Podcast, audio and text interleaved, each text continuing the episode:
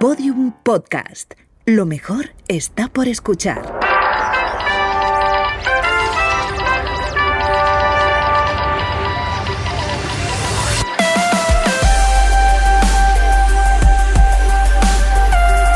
Tentación a Medianoche, un podcast que homenajea la radionovela escrita por Rafael Barón en adaptación de su novela homónima y realizada para la cadena Ser en el año 1973. Episodio 20.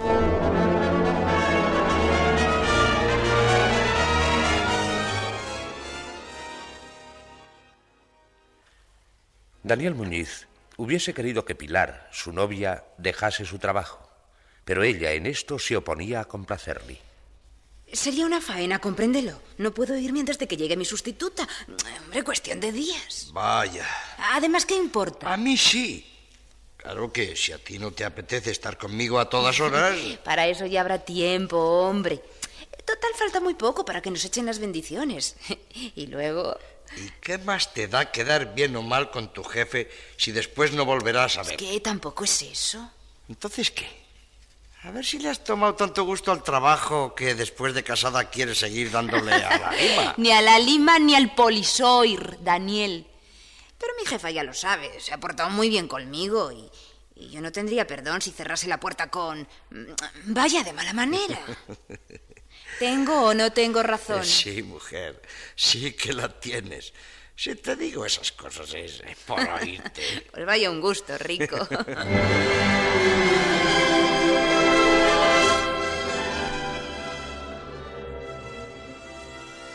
Discutían, en broma, como cuando él, al pasar por el escaparate de cualquier tienda de lujo, se empeñaba en pararse, deseoso de hacer nuevas adquisiciones.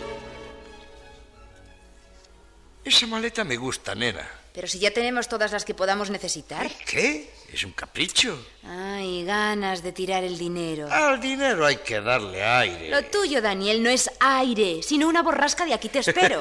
Ay, qué manía. Una manía lógica. Cuando uno se ha pasado media vida luchando por la peseta, al llegar la época de las vacas gordas, se tienen ganas de recuperar el tiempo perdido y de comprar todas las cosas que antes no pudieran comprarse. Todas esas y más. Ja, nuestra casa más que un piso habitado por un matrimonio va a parecer una almoneda. Una tienda de lujo, querrás decir. Lo que quiero es que te administres mejor. Si no, a la vuelta de unos años, a la luna de Valencia. Oh. Y no me gustaría que tus dineros fuesen como los del sacristán. Hmm, Menos mal que yo estaría a tu lado con el rodillo de las empanadillas en esta mano vigilándote. Pero si en lugar de casarte conmigo lo hicieras con otra... ¿Crees que puedo cambiar de idea y arrepentirme ahora cuando falta tan poco para la boda? Ay, de ti si lo hicieras. Ah, no hay cuidado. Bueno, siempre...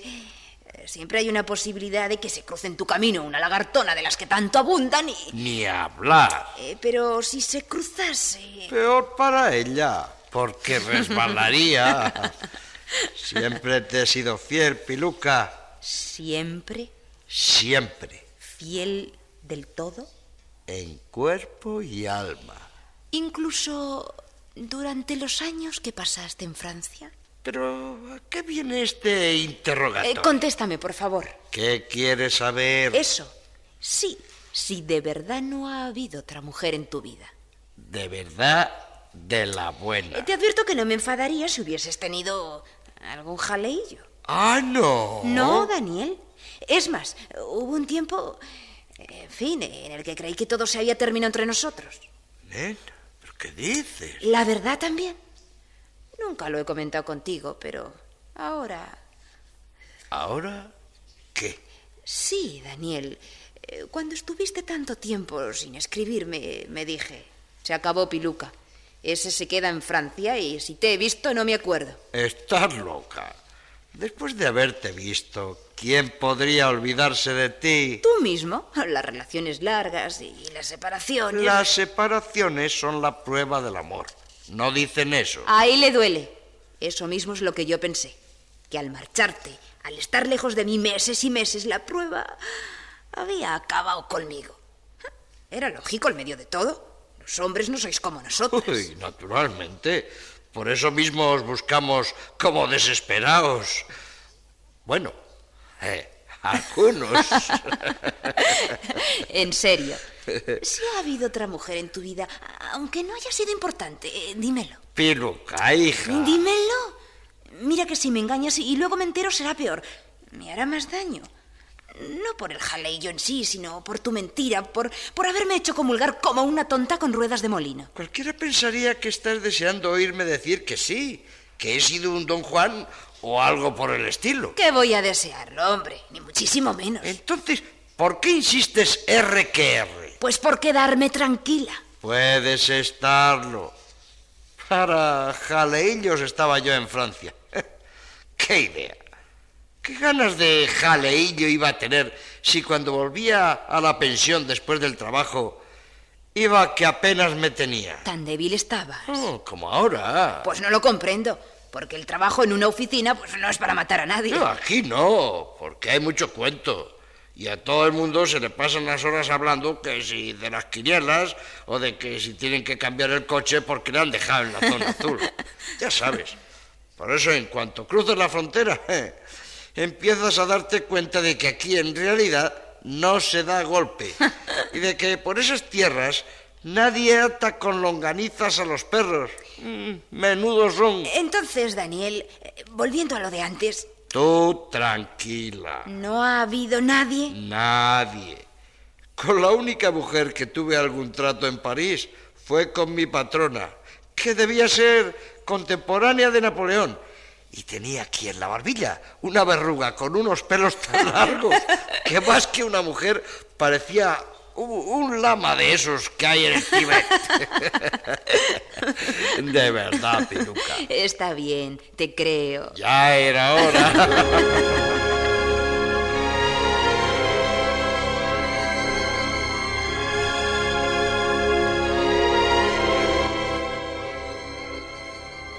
Recién llegados a Madrid, Carmen se había empeñado en hacer una vida que a Paco, su marido, no le apetecía.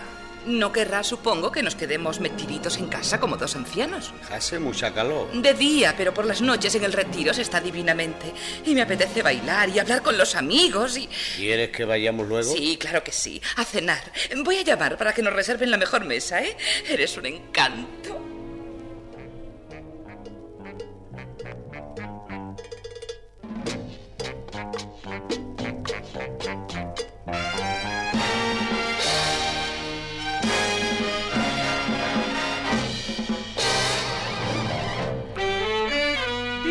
Tu precio, di cuánto vale mirar tus ojos. Esta mujer es como las golondrinas. Vuelve todos los años. Pero en verano. Hijo, cómo se nota que eres de campo. Tanta precisión en las idas y venidas de las golondrinas. Con mi vida si es preciso, porque estoy bajo el hechizo de tu personalidad. Con la cruz Mira, Paco. Sí. A mí no, a tu espalda. Acaban de llegar los Navarro. Y Nené. Dios mío, está horrible esa criatura. Y el modelito que lleva, qué espanto. Le sienta como un tiro. Pero en cuanto nos reunamos con ellos, le diré como es lógico que está hecha una verdadera gozada. ¿Para qué somos si no las buenas amigas? Estoy deseando que la guillo termine.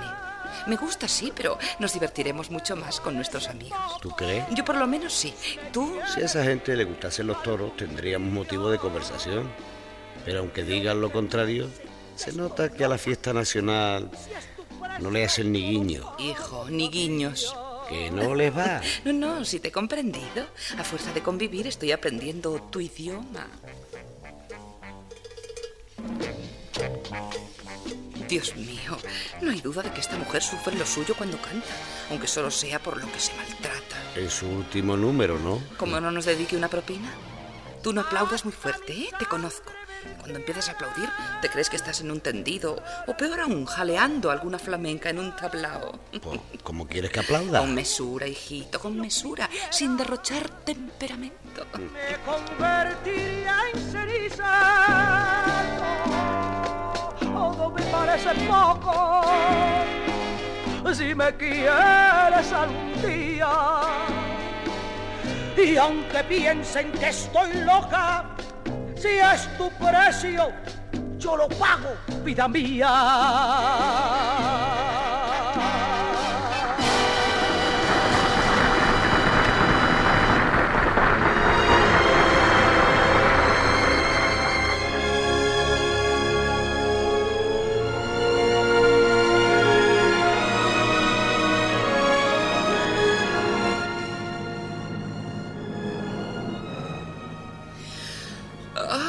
Estoy materialmente rendida. ¿Y tú? Eh, por el estilo.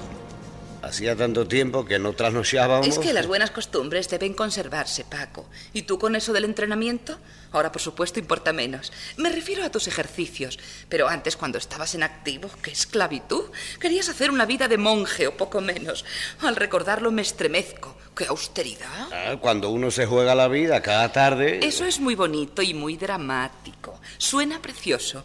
Pero además de esas tardes tan lorquianas, están las noches. De las mañanas, en cambio, no voy a decir nada. Las mañanas son ideales para pasarlas en un sueño. En cambio, las noches. Ay, yo quería trasnochar como siempre. Tú madrugabas. Teníamos distinto horario. Lo hubiésemos tenido de no haberme plegado yo a lo que tú querías. No te arrepentirás, supongo. No, Carmen. Oye, ¿Sí? mañana sin falta tienes que arreglar lo del viaje. ¿De acuerdo? Ya verás el éxito que vas a tener en Rumanía cuando sepa la gente tu profesión, Paco. El typical Hispanis se lleva mucho en todos sitios.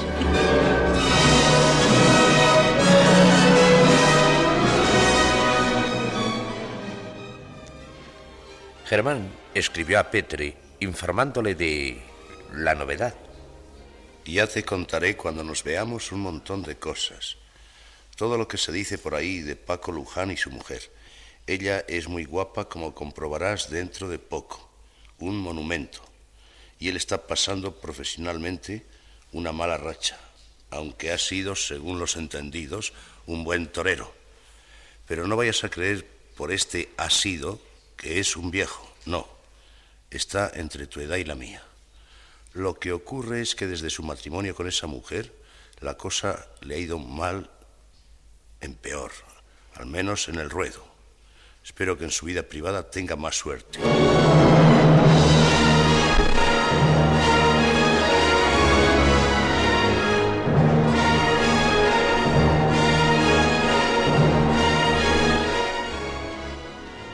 María Eugenia, pese a todas las advertencias de su marido, cedió a la tentación de pedirle a Gloria explicaciones.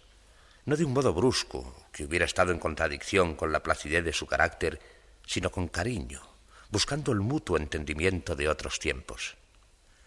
Su hermana, sin embargo, reaccionó con clara impaciencia. No sé de qué te extrañas, María Eugenia. Ya no soy una niña y tengo derecho a vivir mi propia vida. Pero, Gloria, ¿acaso te he coartado yo en algún no, momento? desde luego que no. Pero cada momento, cada edad tiene Por nuevas... favor, si vas a hablarme de la incomprensión que reina entre las generaciones, no lo hagas. Es un cliché muy gastado. Escucha, María Eugenia. Escúchame tú, Gloria. No quiero discutir. No voy a reñirte. A estas alturas sería divertido. Ese tono. Gloria, por favor, sincérate conmigo. Sospecho que tienes un problema. ¿Yo? ¿Por qué no?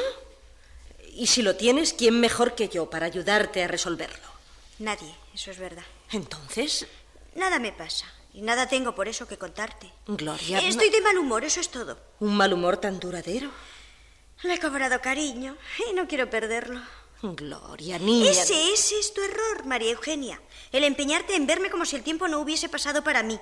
Como si fuera todavía la niña de las coletitas de hace años. Pero, y me pones nerviosa, ¿no lo comprendes? ¿A ti cuando tenías mi edad, te hubiese gustado que te tratasen como si todavía saltases a la comba en el retiro? No, no, claro que no. Pero no dirás que yo te trato así. Poco más o menos. Ay, no eres justa conmigo. Con Fernando ¿Y tampoco. qué tiene que ver tu marido con todo eso? Precisamente por eso, por ser mi marido, está muy disgustado. ¿Por mi culpa? Por tu actitud incomprensible. Si tanto os molesto, si os estorbo. ¿Qué bobadas son esas, criatura? Ah, estabas ahí. He llegado a tiempo de escuchar tu desahogo. Porque lo que has dicho, Gloria, quiero creer que ha sido eso únicamente. Una rabotada de chiquilla. Un desahogo. Fernando. Piensa lo que quieras, eres muy dueño. Gloria. Perdona, Eugenia. Prefiero no seguir esta conversación. Si estorbo, En absoluto, Fernando. Tú estás en tu casa. Como tú, Gloria. Eso. Pero, Gloria, hija. Lo siento. No he debido decirlo. Lo que no debes es sentir tal cosa. Ni pensarla siquiera. Gloria. eh, Espera, por favor, espera. Déjala, déjala, María Eugenia. Llorando se le pasará la rabieta. Y presume de mujer esa chiquilla. Sigue siendo una niña, una niña mimada y consentida. No le tomes en cuenta su mal genio. No sé qué pensar, Fernando. Piensa en mí únicamente, como si el resto del mundo no existiera. Ni Gloria, ni Gloria, sí, aunque sea tu hermana. Casi una hija.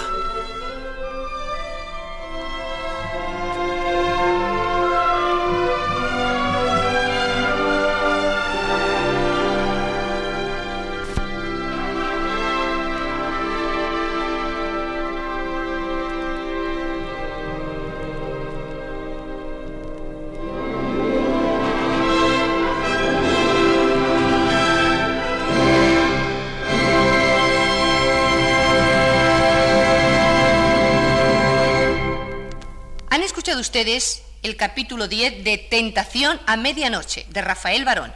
Y dentro de unos segundos podrán oír un avance del episodio que les ofreceremos el próximo lunes.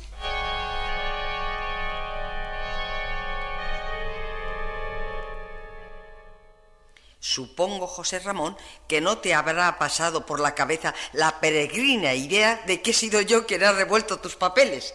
¿Quién si no? La muchacha. No creo que Inés se haya atrevido a andar en mi cartera. Y yo sí, ¿verdad? Buena opinión tienes de mi hijo mío. Pero si no tiene la menor importancia, mamá. Allá tú con tus secretos. Por nada del mundo tocaría yo tu cartera. No tengo secretos. ¿No? Está bien. Si te empeñas, te creeré. O fingiré creerte. Da lo mismo. No, mamá, no da lo mismo. ¿Qué quieres discutir? ¿Qué carácter el tuyo, José Ramón? ¿Qué carácter? Bien has hecho en quedarte soltero.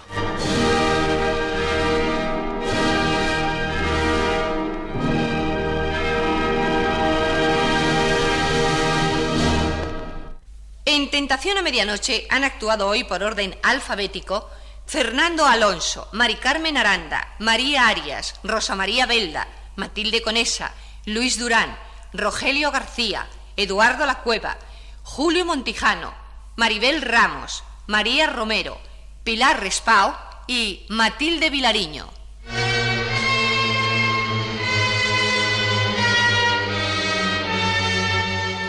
Narrador Julio Varela. Realización musical Enrique Aroca.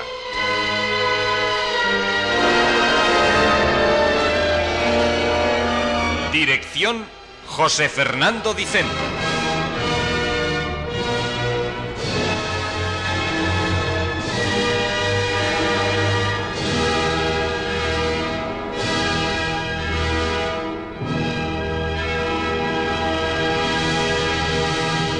Síguenos en Twitter, arroba podiumpodcast y en facebook.com barra podiumpodcast.